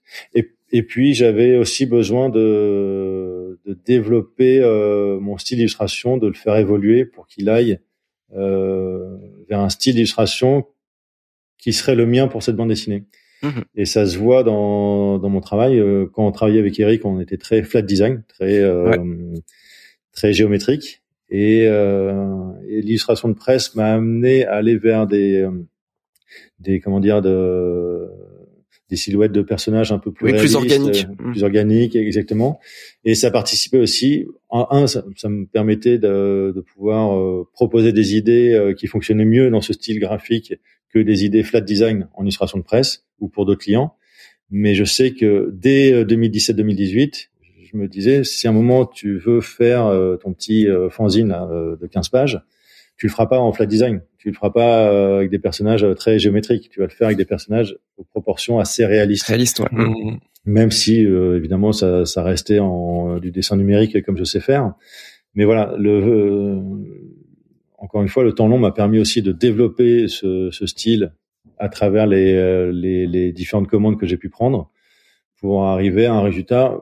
C'est toujours pareil. Hein, enfin, je sais que j'aurais pu faire mieux. Je sais que la, que les, euh, si cette BD sortait, euh, j'ai commencé maintenant, disons que si la BD sortie était le brouillon et que la vraie BD sortait dans deux ans, bah je, je, serais là, oui, c'est mieux, mais bon, dans ce cas-là, tu, tu sors jamais rien, tu, ouais, tu jamais rien. Exactement. Et c'est hyper intéressant ce que tu dis parce que il y a cette euh, cette nécessité du temps long qu'on peut pas euh, mettre en tactique ou en stratégie euh, quand, quand on démarre. On peut pas se dire faut que ça soit long pour que ça soit bon. Non, c'est mais... comme les rencontres. C'est euh, ouais, c'est ça. C'est une question de chance, d'opportunité. Mm -hmm. C'est euh, encore une fois tous, les gens que j'ai remerciés euh, du début à la fin. Et je suis content. Je crois que cette fois j'ai oublié personne parce que ça s'arrête à, à, Charlotte. Euh... Vérifie, Jérémy. On a encore un peu de temps. Alors, alors. Normalement, c'est Greg, Vainoui, Alix, Sarah, Charlotte. Sarah Charlotte. Benjamin. Dis Benjamin. Ah, Benjamin, c'est c'est un ami réalisateur de, de, de cinéma, donc plus euh, vraiment plus cinéma, avec qui j'avais eu quelques échanges pendant l'écriture du synopsis mm. pour parler un peu de de techniques d'écriture, de choses comme ça. Mais euh, à un moment, je lui avais dit, écoute, en fait, c'est c'est très intéressant, mais tu as vraiment une vision euh, de réalisateur euh, de cinéma. Mm -hmm. Donc avec une, euh, tu penses direction d'acteur, tu penses cadrage, tu penses des choses euh, qui qui peuvent être un principe en bande dessinée. Il y a de la bande dessinée qui est très cinématographique. Ouais, très cinématographique, qui va faire du champ contre champ, des, qui va qui va reprendre toutes les techniques du cinéma. Moi, je suis plus de l'école du roman graphique, où justement le roman graphique permet de, ouais. de, de s'émanciper. Euh, donc c'était euh, c'était très intéressant de discuter avec Benjamin, mais à un moment il fallait que je coupe court pour pas euh, pour pas me mettre trop de, de trop de barrières. À, ouais. Mais on lui envoie des bisous quand même. Tu l'as quand même mis dans, dans les dans les remerciements. Ah, mais évidemment, les échanges que j'ai eus avec lui étaient euh, étaient étaient euh, fondamentaux. Euh, oui, c'est ce qui te pose dans tes limites et c'est là où tu, ça te permet de faire des choix aussi, de te positionner. Ouais, ouais, c'est mais lui, c'était vraiment dans la phase de l'écriture du synopsis. Donc c'était mmh. l'époque euh, synopsis Delcourt. Alors, il y a une chose dont on n'a pas encore parlé et qui boucle bien la boucle, c'est la soirée de lancement qui a eu lieu le ah, jeudi 19 octobre au bar Le Festive à Paris qu'on voit dans ta bande dessinée. Donc ce bar, il a une importance particulière pour toi. Est-ce que tu peux nous raconter? Euh, alors le festif, c'est mon bar de quartier. C'est le bar qui est euh, en bas de ma rue à, à 50 mètres. Ah, maintenant, vous Euh, savez où habite Laurent.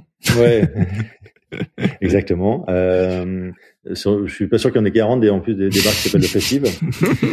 Euh, et c'est euh, ouais, c'est le bar de quartier euh, où tu euh, tu te donnes rendez-vous avec un pote pour boire un verre rapide, euh, à deux trois pour pour dîner. Enfin voilà, le, le vrai bar de quartier où t'aimes bien aller, prendre un café, euh, manger un morceau, fêter nos anniversaires. que- J'ai des potes qui habitent dans le 19e, 20e. Pour euh, pour les gens qui habitent pas Paris, moi je suis euh, plutôt côté euh, 17-18 no- nord de Paris. Euh, c'est euh, il faut bien une demi-heure en métro pour venir au festif. Je connais des gens qui habitent dans le 20e qui organisent leurs anniversaires au festif parce que c'est le bar sympa où tous les potes se, se retrouvent. Et c'était le bar où euh, c'était une évidence euh, à la suite du, du Bataclan. Évidemment, euh, je reçois plein de messages euh, d'amis, euh, même des gens que j'avais pas vus depuis très très longtemps. Et on avait tous ce besoin viscéral de c'est très bien de s'envoyer un petit message, de s'appeler, mais on a besoin de se voir, on a besoin de se toucher, on a besoin de se prendre dans les bras, on a besoin de, enfin, on a besoin de, se voir physiquement. Et donc on a organisé, enfin on n'a pas organisé, on a donné rendez-vous deux soirs de suite. Le premier soir pour les amis de Yannick et le lendemain, le deuxième soir pour les amis d'Eric, en sachant qu'il y avait énormément de monde qui était là aux deux soirées parce qu'on avait beaucoup d'amis en commun, beaucoup de beaucoup de gens qui euh, qui connaissaient peut-être très bien Yannick, un peu moins Eric ou, ou inversement. Mais bref, c'est euh, deux soirs de suite où ça a été extrêmement fort. Euh, ce que je raconte dans, dans la BD, c'est que mon pote Patrick, c'est ce soir-là où il me il me propose de, de venir squatter son bureau quelque temps. À la base, c'était viens quelques mois, quelques semaines, quelques mois, puis on, on verra. Mais bref, ces deux soirs-là sont très très importants.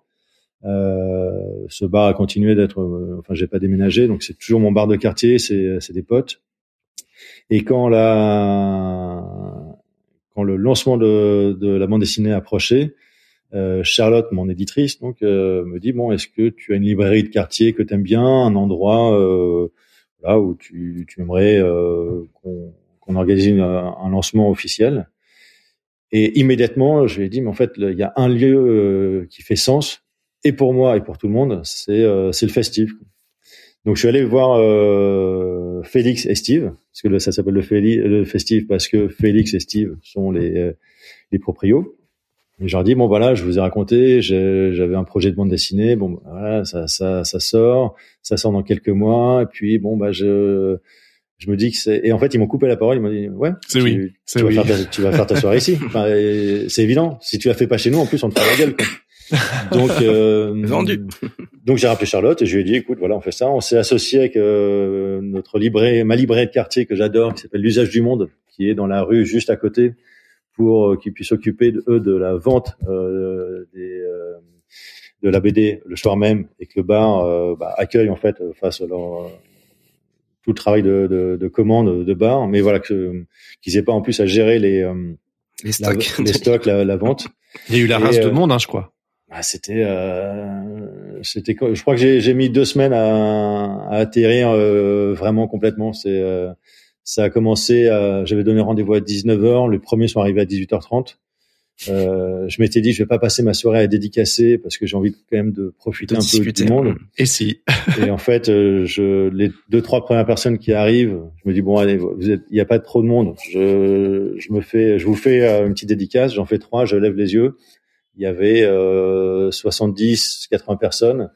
Et à un moment, ça s'est, ça s'est rempli. Il doit y avoir 100, 110 personnes. euh, C'était assez fou. Et les gens étaient là. Je voyais. Alors, j'ai pas pu profiter évidemment de la soirée comme euh, comme j'aurais voulu. Mais en même temps, je vais pas me plaindre. J'étais euh, derrière un- une table à dédicacer à des gens qui, euh, des amis très proches que je vois très souvent, des amis que je vois moins souvent, des gens que j'avais pas vus depuis le lycée qui sont venus, de la Mhm. famille, des oncles, des tantes. Enfin, C'était euh, des, euh, des copains de copains, des gens que je connais euh, par le boulot, mais mais sans plus, des collègues illustrateurs, euh, Claude qui est passé, mais euh, mais j'ai pas eu le temps de, voir qui que ce soit parce que euh, un, je dédicaçais.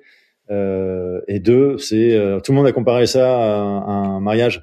C'est, Ah, bah, euh, totalement, ouais. Tu le pas le monde temps de passe voir une- les gens, quoi. Ouais, tout le monde passe une très bonne soirée, sauf les mariés.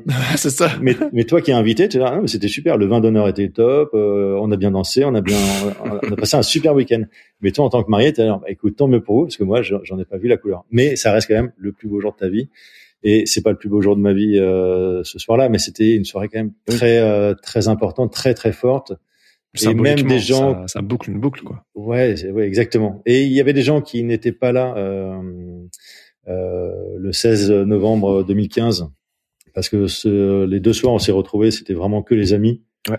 Euh, là, le 19 pour le lancement de la BD, j'avais de la famille et j'ai reçu des messages. Euh, ils disaient, on était très heureux pour toi, on était très voilà très euh, très heureux de d'être là pour la sortie du, du livre, mais on était aussi très heureux euh, que tu nous fasses, euh, que tu nous autorises à, à être là, à un lieu qui euh, finalement est, euh, était réservé aux intimes euh, entre guillemets pour euh, Mmh. à, la, à la sortie du, euh, des, des attentats. Donc ouais ouais c'était une soirée extrêmement forte. Et maintenant que le livre est sorti, tu, tu te sens comment? Comment comment t'apprendre la suite? Euh, le- Ça fait quoi? C'est quand même un sacré bébé que tu que t'as livré là. Ouais. euh, euh, le- Est-ce que les commandes t'empêchent d'y penser? Oui, ouais, aussi, oui, je- oui, beaucoup. Euh, je suis content que qu'il y ait toujours des commandes. Euh, euh, non, il y a, il y a eu, euh, il y a eu plusieurs moments importants. Il y a eu le, tu rends les planches en mai, ça, ça part en, en correction, euh, photogravure, imprimeur, et, euh, et finalement le, le vrai livre, je l'ai eu dans les mains euh, une semaine à peine avant la sortie. Charlotte euh, m'a appelé, m'a dit euh, viens chez Lafont, c'est bon, on a reçu euh, les, les cartons. Donc on y allait et c'était un moment important. On on y allait, Anka, Sarah et moi. Je voulais qu'elles soient toutes les deux là avec moi ce jour-là parce que euh, ouais, parce que ça fait quelque chose de t'apporter euh, euh, t'apporter ce récit pendant tellement de, de temps. Mm. Là, d'un coup, tu en fait tu le connais par cœur, mais tu le découvres quand même parce que physiquement, bah t'as as, l'objet dans les mains. Mm. Et ça, euh, ouais, ça, ça, ça met une petite claque. Euh, et euh, la soirée du lancement, énorme claque. Et on a enchaîné. euh, je suis parti à un festival à Angoulême le week-end juste après, donc le lendemain de la soirée de. J'ai fait une nuit blanche parce qu'évidemment ton cerveau, il n'arrive pas à, à redescendre. J'ai fait une, une nuit blanche mais totale. Mais vraiment, euh, j'ai pas dormi cinq minutes. Et j'ai pris le train euh, avec les équipes de, de la Fond pour aller à un festival euh, de littérature et de bande dessinée à Angoulême, euh, qui, euh, organisé par la librairie Cosmopolite, une très grande librairie à, à Angoulême. Et C'est pas le off du festival de la BD, mais c'est un festival quelques mois avant. Et, euh, et ça a été la première occasion pour moi de euh, d'être derrière une table et de euh, d'avoir de, de voir des gens que je connaissais pas, qui me Ouais, connaissaient c'est pas ça que tu connais pas. ouais. Hmm. et euh, acheter mon livre et me demander euh, me demander un, un petit dessin une bafouille quoi et là c'est euh, ouais c'est tu te rends compte que Ouais, là, c'est concret. ouais. Hmm. bah, ce qui est concret c'est- c'était d'abord le, le- la famille les proches les amis parce que personne ne connaissait euh, le récit. Personne ne Mhm. savait ce que je racontais à part Pedro qui l'avait lu et à part Anka euh, Sarah euh, enfin voilà euh, quelques personnes. Mais euh, les amis la famille les proches ou les moins proches personne ne savait ce que je racontais dans dans le, dans, dans le livre. Donc il y a eu cette phase de eux le découvrent. Et avoir les retours les, les messages les textos les mails de, de ces gens-là. Mais ce, ce salon c'était aussi se rendre compte que oui ouais, vraiment c'est public a des gens qui n'ont jamais entendu parler de moi qui n'ont jamais entendu parler de décroche le voient en stock euh, là euh, à l'entrée de la librairie et se disent bah ça m'intéresse euh, je vais l'acheter et je vais demander à l'auteur de, de me dédicacer. Donc ça c'est les, premières étapes et puis en fait ça c'était la cerise sur le gâteau. Et tout ce qui vient à partir de maintenant tout ce qui vient après la soirée de lancement c'est c'est la cerise sur le gâteau alors euh, j'ai l'impression qu'il y aura euh, quelques cerises sur le gâteau donc ça c'est c'est chouette mais euh, non, mais enfin, euh, on- je, je sais que je vais au festival d'Angoulême avec euh, avec Lafont euh, en janvier. euh, Il y a des rencontres en librairie qui vont s'organiser. Tu vois des euh, d'aller Tu vis, rencontrer. tu vis la vie d'auteur de BD, c'est chouette, quoi. Euh, ouais, en, sans sans jamais avoir voulu être euh, auteur de BD. Alors ça, je veux pas, je veux pas que ça donne l'impression que je crache dans la soupe. je n'ai jamais euh, je me suis jamais dit tiens un jour je, je ferai une BD. C'est ah non mais t'as as répondu t'as répondu à un besoin et la bande dessinée elle, était là quoi. C'était une évidence. ouais le récit s'est imposé à moi et je encore une fois je suis illustrateur et pas romancier. Euh, si je devais le raconter c'était par le dessin et pas par euh, par l'écrit. Bah alors d'un point de vue bande dessinée c'est quand même vachement réussi. Ah, je comme, merci euh, beaucoup. Ah, franchement, je te le dis, Laurent, c'est c'est vraiment une très belle BD, quoi. Tu te vois continuer ou ce serait plutôt un, un, un one shot et puis tu passes à autre chose. Oui, est-ce que ça va continuer la, BD Laurent Duvaux en bande dessinée euh, Alors très honnêtement, je me je me suis pas posé la question. Euh, j'ai j'ai euh, d'un point de vue autobiographique, j'ai j'ai pas plus à raconter. Euh, je vais pas commencer à ma vie de papa. voilà, voilà, mais est-ce que la est-ce que la fiction pourrait être aussi un, moyen de peut-être de raconter d'autres choses que que tu as envie de si, euh, si j'y réfléchis, je me dis que euh, c'est toujours pareil. J'ai besoin de la commande pour avancer. Euh, Qu'une maison d'édition, que ce soit la Fond ou quelqu'un d'autre, me, me dise on a un auteur qui a un récit, euh, qui a un scénario, et on pense que toi, avec ton ouais, visuellement, style, ça colle, ouais, ça, ça pourrait coller. Euh, dans ce cas-là, oui, pourquoi pas. Oui, mmh. c'est euh, mais mais l'illustrateur de commande est toujours là. Ouais, ouais, mais toujours. Get ready.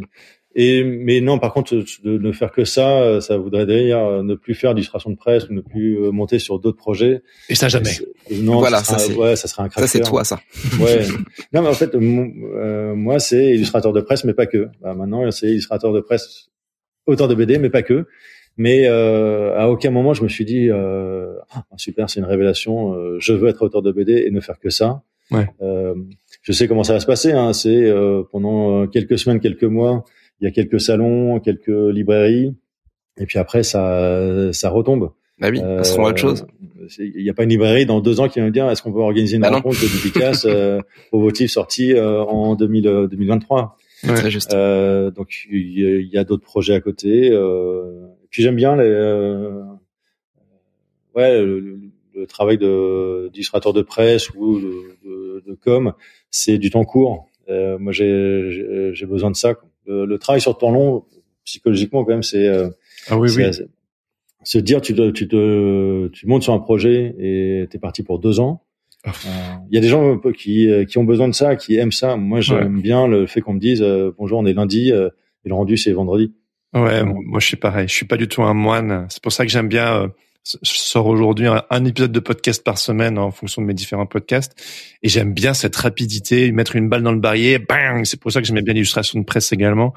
Franchement, euh, les, les, les, gens qui bossent plusieurs années euh, sur un projet, euh, je lève mon chapeau. Moi, j'aurais absolument pas la patience. Ah, c'est moi, qui vais dire le contraire. Je, vais, je pareil que Laurent. ouais, non, mais c'était ma crainte avec la bande dessinée. C'était à partir du moment où, ok, c'est c'est signé de, dans une vraie maison d'édition, donc il y a, ça va sortir, ça va rencontrer son public.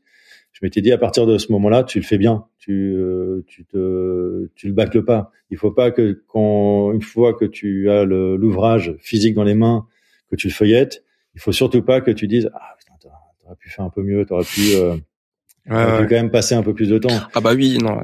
Donc sûr, pas avoir de regrets. Mm. Mais euh, voilà, pour pas avoir de regrets, c'était euh, il c'est euh, c'est euh, beaucoup de beaucoup de temps passé, des soirées, des nocturnes, des, euh, des charrettes, tu sais, où tu, tu bosses sur une page parce qu'elle te satisfait pas euh, jusqu'au dernier moment. Et euh, enfin, c'est un marathon. C'est euh, c'est toujours bête ce genre d'analogie, mais l'illustration de presse c'est un 100 mètres et, euh, et le, une, bande dessinée c'est un marathon. Un marathon, t'en fais pas un tout par semaine. Bah Parfait. Merci euh, beaucoup Laurent du coup de nous avoir raconté avec autant de détails euh, ton ton marathon. Merci à vous les amis. Je suis hyper content d'avoir pu euh, explorer ça avec toi. Parce que comme dit j'étais là quand eh tiens tu fais quoi? Je bosse sur une bande dessinée, une, une bande sur quoi? Bah sur ce que j'ai vécu et tout, j'étais genre oh oh oh! Et là ça y est, c'est sorti, on a eu le plaisir de le de le lire il y a quelques semaines. Je sais même plus si je pense qu'on l'avait lu juste avant la sortie. Je sais plus. En tout cas, euh, non, parce que je vous ai envoyé des exemplaires. Euh, c'est sorti le 19. Vous avez dû les, recevoir euh, deux trois jours avant ou deux trois jours après. Mmh. Ah bah voilà. En tout cas, on, on, on a eu. Merci pour la dédicace, Laurent. Ouais. De rien. Carrément. Merci, merci. Euh, donc, on vous encourage tous et toutes, du coup, à aller vous procurer le bouquin, évidemment, dans votre meilleur, dans votre librairie préférée.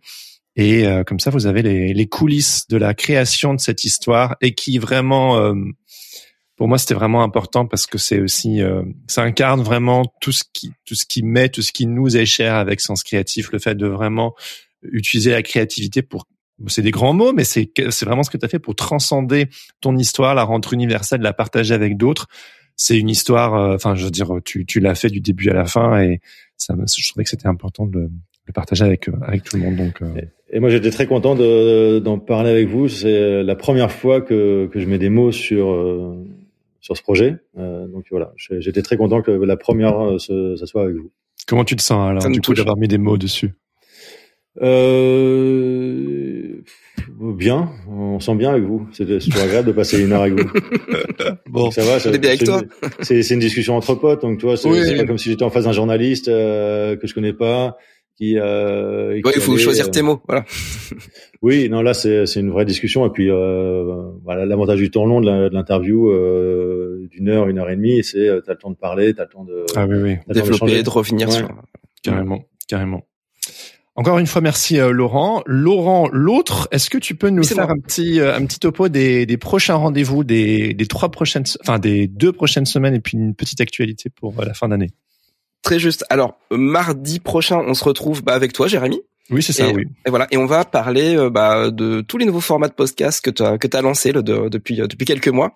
T'arrêtes pas d'enchaîner. Donc on, va revenir un petit peu sur sur ce, ce switch que tu que tu fais dans ta dans ta carrière de créateur. On parlera ensemble. Et ça sera à 12h30 mardi prochain. Euh, dans deux semaines, euh, on reçoit Christian Junot qui viendra nous parler d'un sujet super tabou, l'argent, parce que c'est un spécialiste du, euh, de, la, de la thématique, notamment en fait, il, il travaille avec avec des personnes pour parler bah, de tout ce qui est le, le rapport à l'argent. Donc ça, ça sera le, le 21. Euh, oui, ce que sur je Twitch, c'est sur, Twitch. voilà. Il est, il, bon, je pense qu'on fera le même format Riverside. Je pense que ça, ça vous a plu sur Riverside. Il n'y aura plus d'épisodes exclusifs pour les patates jusqu'à la fin de l'année. Maintenant, les, les prochains, donc les deux prochains sont. Oui, on a terminé ça sur Twitch. Ouais. Et donc, ouais. Euh... Non, bah vas-y, continue, pardon.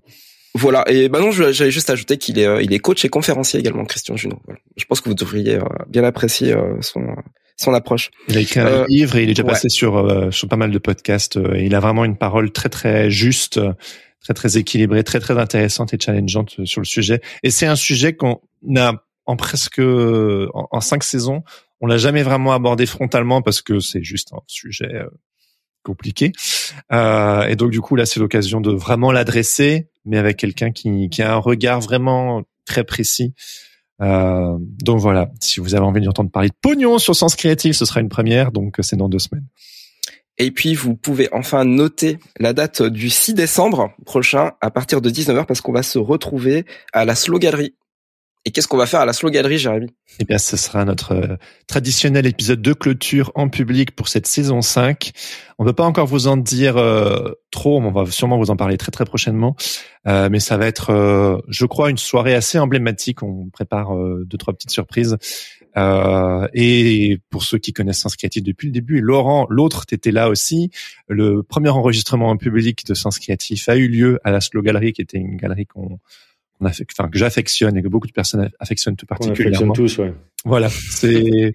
ça fait partie des gens qu'on aime d'amour aussi. Euh, Lamia, Cyril, toute l'équipe de la Galerie, c'est. Euh, ouais, c'est euh, c'est c'est fantastique ce, ce lieu. S'il y a des gens n'habitent pas à Paris et doivent passer trois jours à Paris, ah oui, c'est intéressant trois. Je pense il faut il faut il faut y passer. Je pense même Laurent que j'ai peut-être vu pour la première fois ou la deuxième fois ton travail là. Je pense que je t'ai vu exposer là dans les prints et je me suis dit, eh mais Laurent Duvaux, ça me dit quelque chose. Je pense que je l'avais déjà vu. On se connaissait pas encore à ce moment-là et c'est marrant. Du coup, ça me. Avec Laurent, c'est déjà croisé là-bas aussi. ah bah oui, c'est un, c'est un super lieu de rencontre, euh, le, la, la Slow Gallery. Euh, même euh, pas forcément les soirs de vernissage, mais les euh, en journée, tu, tu passes. Lamia, il y a toujours quelqu'un qui est en même temps que toi, qu'elle va te présenter. Euh, T'as le temps de prendre un café. Enfin, c'est euh, c'est un lieu chaleureux. Ouais, il y a une belle, une très belle énergie dans ce lieu. Donc, s'il y a une très belle énergie, que c'est chaleureux, venez faire la fête avec nous. Donc, pour cet enregistrement en public, il y aura des illustrateurs, des illustratrices, euh, la touch sens créatif et deux trois surprises. On vous dévoilera les détails. Euh, Mais notez bien, bien vite, très 6 décembre, 6 décembre, 19h, 19h. à Paris, à Paris. Euh, non. Et euh, À la Slow Gallery, voilà. à, à la Slow Gallery. Voilà, voilou. On a fait Euh, le tour. On n'a pas demandé si les personnes avaient des questions pour Laurent, mais je crois que le, le chat a été relativement calme. Je crois qu'ils étaient scotchés à ton histoire. Il y avait, il y avait une question de Lou quand même, si, euh, si Laurent veut y répondre. C'est du carnet de croquis jusqu'au livre dans les mains. Combien de temps exactement il s'est écoulé? On, a- on a dû en parler, hein, mais on- Euh, 2016-2023. Oh, oh, oh.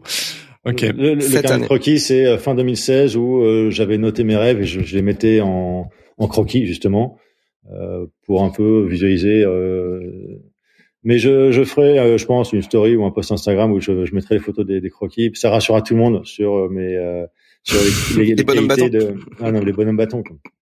C'est un peu ça. comme une écriture de médecin. C'est La euh, base, même la le- base. Même le médecin n'arrive pas à se relire. Comme c'est- Il y a euh, la boîte à Robin qui dit impossible de le commander dans ma librairie de quartier à Sancier pour interrogation. Une solution pour ceux qui peuvent pas se déplacer. Alors, j'ai plusieurs échos euh, de gens qui n'arrivent plus à le commander. Je faut que je vois ça avec euh, la maison d'édition. Je crois que c'est plutôt une bonne nouvelle. C'est que tout le stock est actuellement euh, en librairie. Euh, et, que- et donc, ça peut-être, euh, ça veut dire du réassort, de, de la réimpression à un moment donné. Je, là, je t'avoue, c'est ça Ah bah, c'est tout ce qu'on souhaite au livre. c'est tout ce que je me souhaite, mais j'ai aucune idée du nombre d'exemplaires qui ont été tirés pour le, pour le lancement. Euh, c'est tout à fait possible aussi qu'une maison d'édition se dise on va quand même pas non plus, euh, enfin tu vois c'est pas Astérix, on va pas imprimer 15 millions d'exemplaires pour inonder la France, on va voir ce que Petit ça petit, ouais. on va voir ce que ça donne. Et si ça prend, on refait un, un tirage. Je, ça m'étonnerait pas que ça soit ça, mais encore une fois, c'est pas du tout dans mes compétences. Je sais pas du tout comment ça fonctionne. Mais oui, j'ai entendu, euh, j'ai des échos d'amis me disant, euh, j'arrive plus à le commander. Donc, euh, je crois qu'il faut, il faut voir dans d'autres librairies s'ils peuvent s'échanger les, euh, s'ils ont encore un peu de stock à droite ou à gauche. Allez, la chasse à la bande dessinée est ouverte. On vous souhaite à toutes et à tous ben, une, un très bon reste de journée. Merci Laurent encore une fois d'avoir été avec nous. Merci à vous. Et puis on vous dit à la semaine prochaine pour euh, un petit épisode bonus du coup pour euh, vous raconter ma life. Voilà. Allez, à très bientôt. Des bisous. Salut Laurent. ciao, ciao. Ciao. Merci d'avoir écouté Sens Créatif. Si cette émission vous plaît, n'hésitez pas à vous abonner et à mettre des étoiles sur vos plateformes de podcast préférées. N'oubliez pas de nous soutenir sur Patreon ou Tipeee. Vous pouvez aussi partager l'épisode avec vos amis ainsi que sur vos réseaux sociaux. Un grand merci à Adrien Guy pour l'habillage sonore de ce podcast. Retrouvez toutes les infos sur le site www.senscreatif.fr ainsi que sur Instagram senscreatif-du-bas podcast. Si vous avez des commentaires ou des idées pour des invités, n'hésitez surtout pas à nous laisser un message. Sur ce, on vous donne rendez-vous dans deux semaines pour un nouvel épisode. En attendant, restez créatifs et surtout n'oubliez pas, Everything is connected!